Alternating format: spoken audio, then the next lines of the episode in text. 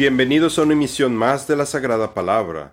Gloria y alabanza para nuestro Señor Jesucristo. Mi nombre es Rafael Beltrán y el tema del día de hoy es el décimo mandamiento, la codicia en el cristianismo, parte 3.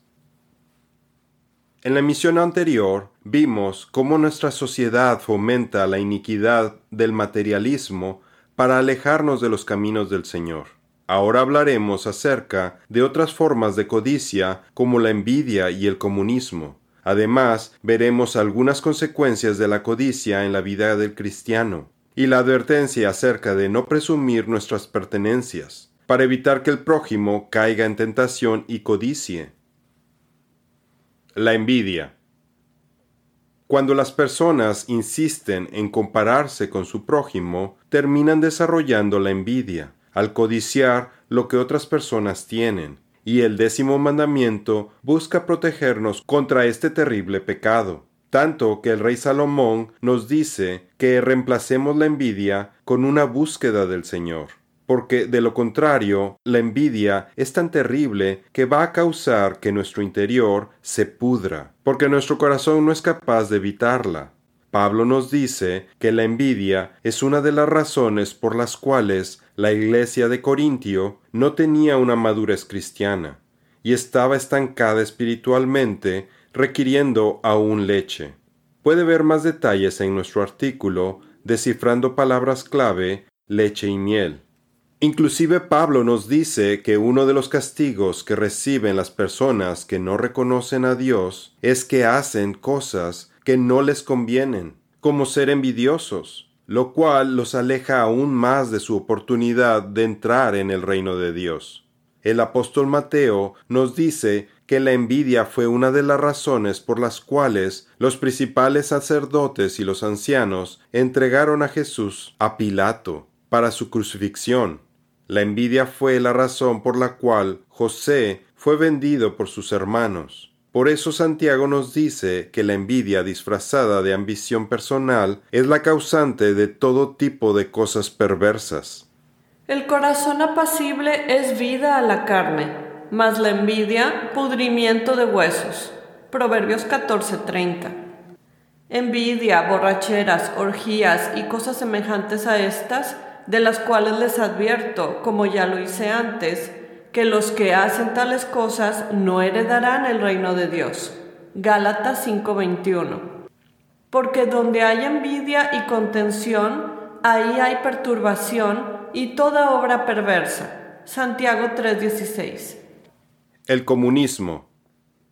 El comunismo se puede resumir a ser un culto oscuro nacido del satanismo, en donde la religión, la fe, el honor y la unidad familiar valores divinos, son eliminados y reemplazados por la adoración a sus líderes, como Vladimir Lenin, cuyo cuerpo todavía es venerado en Rusia, y el agente ruso que impulsó el comunismo en China, Mao Zedong, y a quien aún tienen en alta reverencia, y no sólo se le rinde culto a los líderes comunistas que ya fallecieron, sino también a los que están vivos, como Kim Jong-un, llamado el líder supremo de Corea del Norte.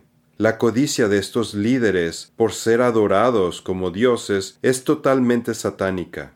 Las diferentes ramas del comunismo surgen por el movimiento promovido por Karl Marx, un satanista que buscaba vengarse del gobierno de Dios, quien influenció a Lenin con sus ideas comunistas para que desarrollara un gobierno en el que se acabara con la distribución desigual de la riqueza, por ser esta la causa del estado triste en el que se encuentra la humanidad. Así el gobierno comunista eliminaría toda la propiedad privada, se proclamaría dueño de todo y el pueblo de nada, lo que va en total oposición al décimo mandamiento. Y por eso el cristianismo es una gran amenaza para su dogma. ¿Sabía usted que antes de que Karl Marx escribiera su manifiesto comunista en 1848 ya había escrito anteriormente Poemas a Satanás. En 1837 escribió Mi alma, una vez fiel a Dios, está escogida para el infierno.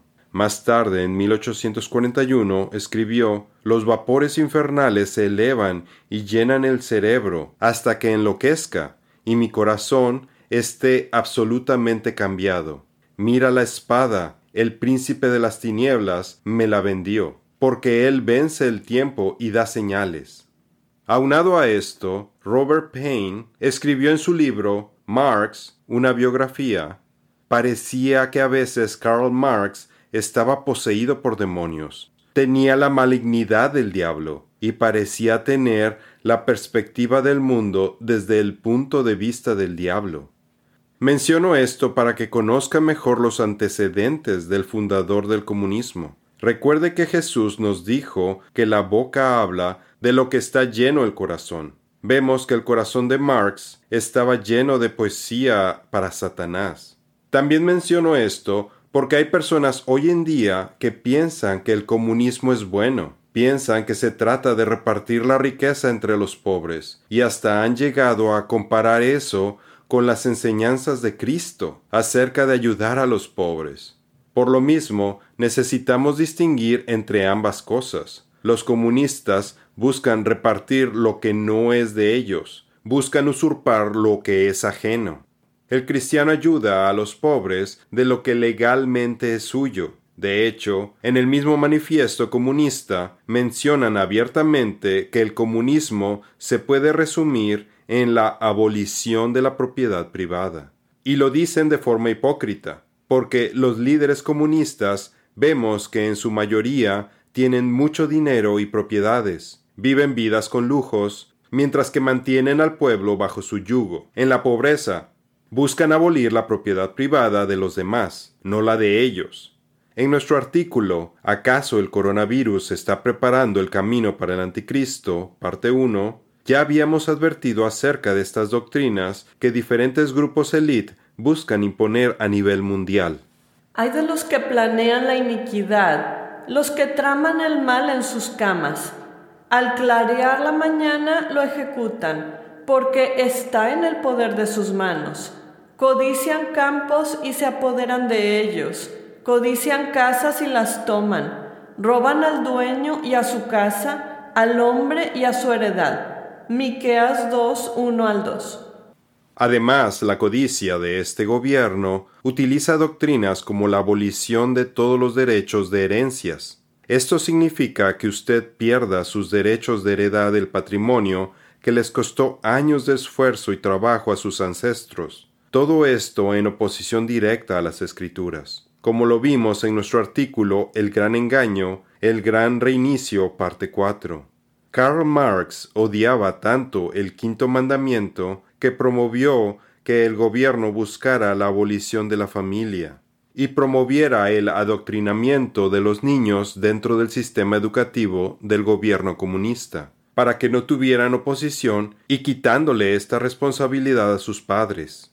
El comunismo se ha infiltrado en las escuelas a nivel mundial, por lo que tenga cuidado con lo que le enseñan a sus hijos, porque aunque usted se esfuerce en trabajar para darles una buena educación a sus hijos, el sistema educativo los adoctrina en socialismo, entre otras cosas, que van en directa oposición a las escrituras buscan torcer a las mentes jóvenes, y hoy vemos cómo la generación de este milenio se ha alejado en su mayoría del Señor. Instruye al niño en el camino que debe andar, y aun cuando sea viejo, no se apartará de él. Proverbios 22.6 El comunismo históricamente ha eliminado a cualquier persona que se oponga a su gobierno, y es visto como un sacrificio a Satanás, que aumenta su poder se estima que el régimen de Stalin ejecutó entre 60 y 70 millones de personas en la Unión Soviética, mientras que Mao Zedong mató al menos unos 65 a 70 millones en China. En Camboya, bajo el Mer Rojo, mataron entre 2 y 3 millones entre una población de 5 a 7 millones en tan solo cuatro años. El autor R. J. Rumel habla acerca de estos temas en su libro Muerte por el Gobierno, a lo cual denomina democidio. En comparación, si combinamos las muertes de la Primera Guerra Mundial y la Segunda Guerra Mundial, fueron como 100 millones. El comunismo ha matado muchas más personas que ambas guerras. No, sino que digo que lo que los gentiles sacrifican, lo sacrifican a los demonios y no a Dios. No quiero que ustedes sean partícipes con los demonios. Primera de Corintios 10:20. Una de las estrategias comunistas en los Estados Unidos fue el infiltrarse en las iglesias, al grado que tenían a pastores que eran miembros del Partido Comunista. Muchas iglesias metodistas fueron atacadas de esta forma. Cabe mencionar que si una persona quería unirse al partido, debía hacer un juramento de lealtad hacia la Unión Soviética de Stalin. La codicia del comunismo se caracteriza por sumir en la pobreza a todos sus habitantes, y como lo vimos en el gran engaño, el gran reinicio parte 4, Ahora los gobiernos del mundo están utilizando esta falsa pandemia para imponer el comunismo, satanismo, que facilitará el eventual gobierno del anticristo, codiciando toda la riqueza del mundo, y con sus supuestas vacunas codician controlar a toda la humanidad, reprogramándola a la imagen y semejanza de Lucifer, alterando el genoma humano que está hecho a la imagen de Dios y para implementar este monstruoso gobierno no van a permitir que regresemos a la vida normal con las rutinas y placeres que teníamos. Por ello, van a continuar forzando a que las personas estén constantemente siendo inyectadas con diferentes sustancias, a que tengan sus pasaportes de vacunación al día, que sus niveles de crédito social y que su huella de carbono estén dentro de los estándares que ellos establezcan para poder comprar o vender dentro de la sociedad. De lo contrario, serán eliminados. El adoctrinamiento de los medios y los gobiernos están causando serias divisiones sociales entre los vacunados y los que se oponen a las vacunas, quienes son víctimas de burlas, difamación, de ser ignorantes, son acusados falsamente de dispersar mala información y hasta de ser criminales, según el CEO de Pfizer según el CEO de Pfizer, han sido amenazados y los han corrido de sus empleos. Por eso es tan importante que estemos bajo la protección del Señor en estos tiempos de tribulación, por lo que no podemos ir contra esta maldad por nuestra cuenta. El que habita al amparo del Altísimo morará a la sombra del Omnipotente. Diré yo al Señor, refugio mío y fortaleza mía, mi Dios en quien confío porque Él te libra del lazo del cazador y de la pestilencia mortal. Salmos 91, 1 al 3. Las implicaciones de la codicia en el cristianismo.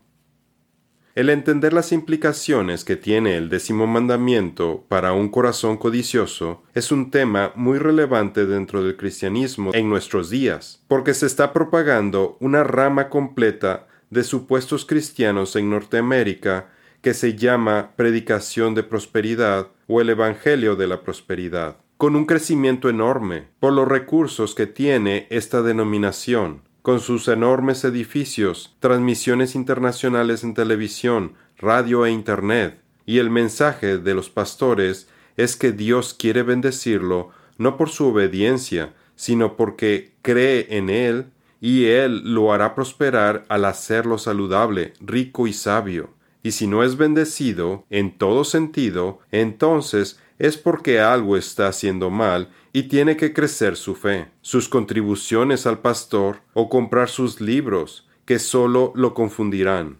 Pero esto es una doctrina de demonios, que está enfocada a los corazones codiciosos de estos creyentes, porque el doctor Lucas nos dice que cuando Jesús llamó a sus discípulos, ellos dejaron sus barcas, posesiones materiales y familias, y lo siguieron a él.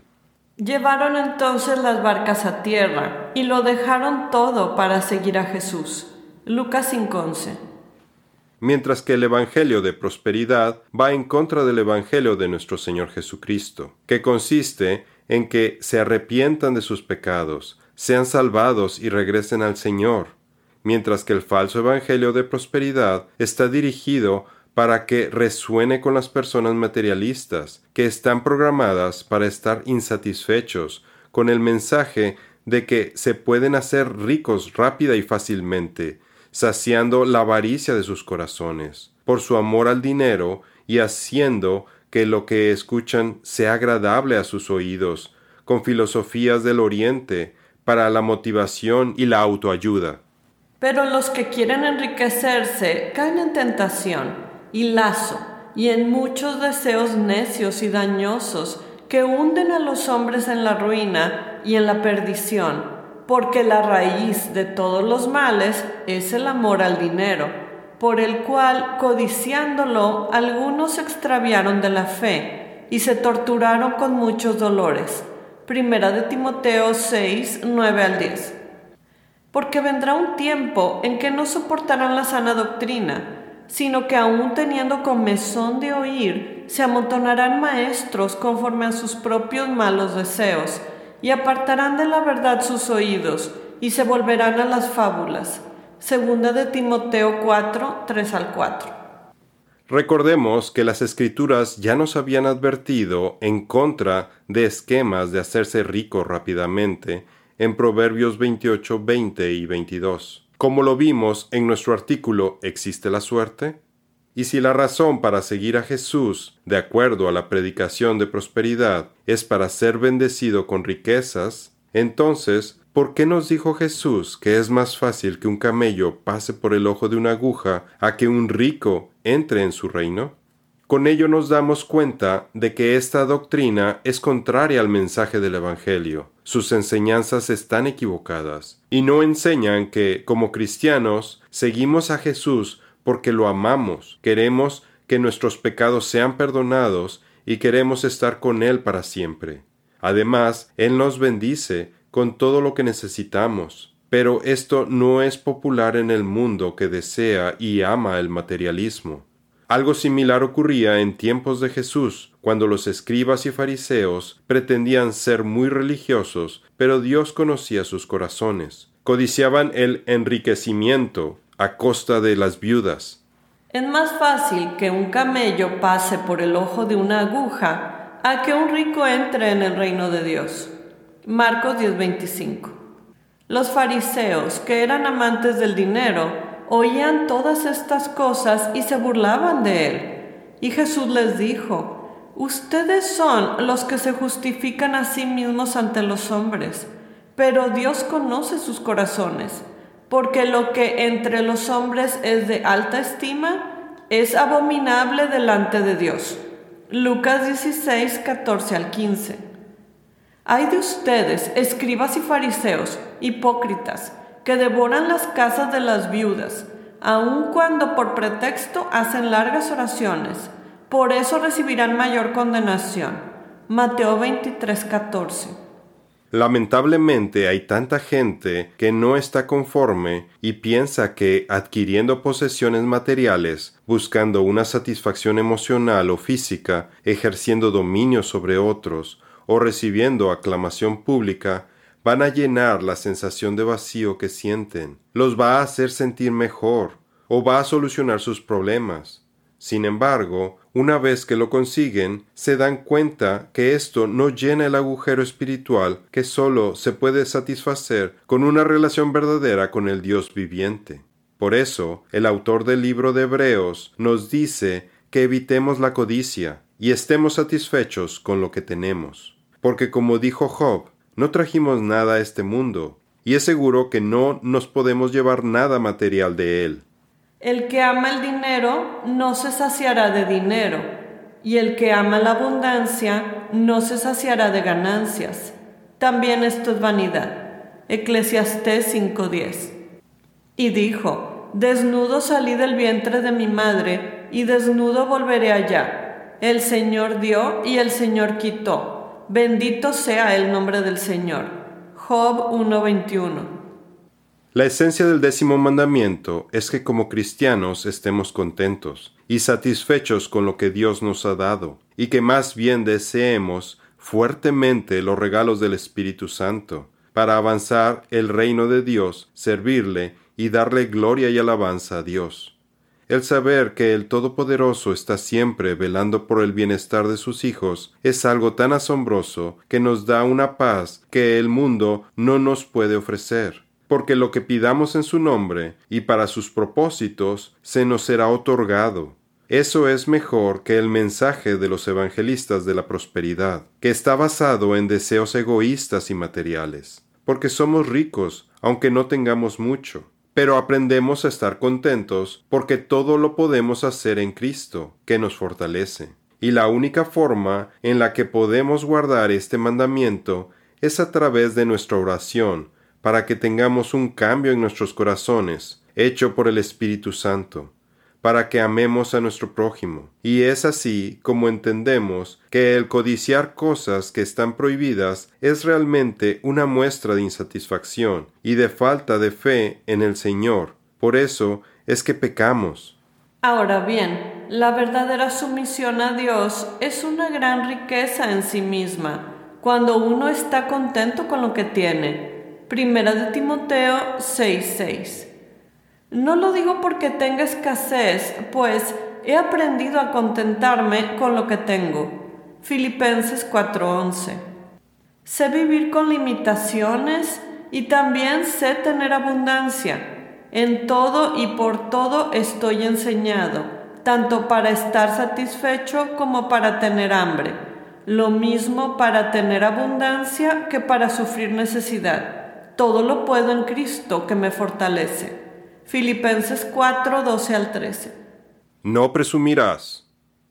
El décimo mandamiento además nos enseña que como cristianos debemos evitar estar tentando a los demás. No debemos presumir, aunque el Señor nos haya bendecido con una casa lujosa, un carro exótico, ropa y accesorios de diseñador, y demás cosas banales que el mundo codicia, ¿Por qué estaríamos haciendo que otras personas caigan en el pecado al codiciar nuestras pertenencias? Por esta razón los apóstoles Pedro y Pablo nos dicen que seamos modestos y que evitemos hacer que nuestro prójimo tropiece. En cuanto a las mujeres, quiero que ellas se vistan decorosamente, con modestia y recato, sin peinados ostentosos ni oro ni perlas, ni vestidos costosos, que se adornen más bien con buenas obras, como corresponde a mujeres que profesan servir a Dios. Primera de Timoteo 2 del 9 al 10.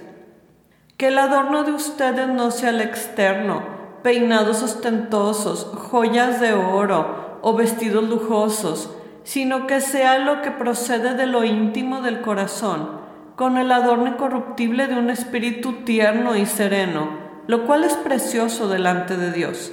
Primera de Pedro 3, 3 al 4.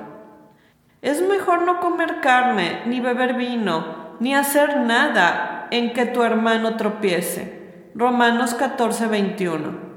Hasta las personas seculares del mundo saben que es mala idea andar en ciertos lugares con joyería u objetos ostentosos, precisamente para evitar robos. Con mucha mayor razón, uno como cristiano debe evitar andar tentando al prójimo con lo que poseemos. Si Dios lo ha bendecido con riquezas materiales como Abraham y a Job, qué bueno, el Señor nos da abundantemente para que las disfrutemos, no para que las atesoremos ni para que confiemos en ellas, al punto que Jesús nos advierte que tengamos cuidado del engaño de las riquezas que ahogan la palabra en nuestras vidas e impiden que demos frutos para el Señor. Por ello, no es de sorprendernos que el último mandamiento sea no codicies. A los ricos en este mundo, enséñales que no sean altaneros, ni pongan su esperanza en la incertidumbre de las riquezas, sino en Dios, el cual nos da abundantemente todas las cosas para que las disfrutemos. Primera de Timoteo 6:17. Y aquel en quien se sembró la semilla entre espinos, este es el que oye la palabra, pero las preocupaciones del mundo y el engaño de las riquezas ahogan la palabra y se queda sin fruto. Mateo 13:22. Hace años había una canción muy famosa en donde el cantante decía en inglés, I can't get no satisfaction decía que no podía conseguir satisfacción. Claro, porque Dios no formaba parte de su vida. Son personas que buscan llenar ese vacío con riquezas, drogas, personas, y así nunca pueden conseguir satisfacción. Note además lo egoísta del tema. No se preocupa por la satisfacción de los demás, sino por la propia.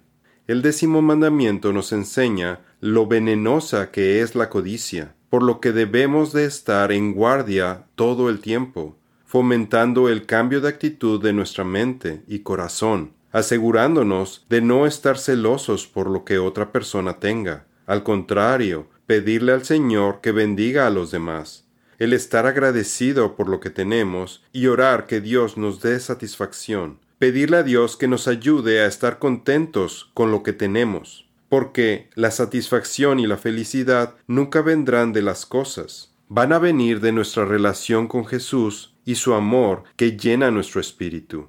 Esto explica por qué mucha gente llega al final de sus vidas y tiene muchas cosas, pero no tienen al Señor y terminan vacíos e insatisfechos. Nuestro Creador le dio al hombre el libre albedrío para que pudiera reprimir la pasión, controlar el deseo y resistir el impulso que nos esclaviza en el pecado. Porque Dios espera que erradiquemos nuestros pensamientos y sentimientos malignos antes de que se conviertan en nuestras palabras y actos y esto nos ayudará en todos los aspectos de nuestra vida. Y tenemos la promesa del Señor que Él nunca nos desamparará en todo lo que necesitemos. Sea el carácter de ustedes sin avaricia, contentos con lo que tienen, porque Él mismo ha dicho, nunca te dejaré ni te desampararé. Hebreos 13:5 con esta emisión damos por terminada esta serie acerca de los diez mandamientos. Esperamos que les haya sido de utilidad en su caminar con el Señor. Esto es todo por el día de hoy. Los esperamos en nuestra siguiente emisión. Que Dios los bendiga.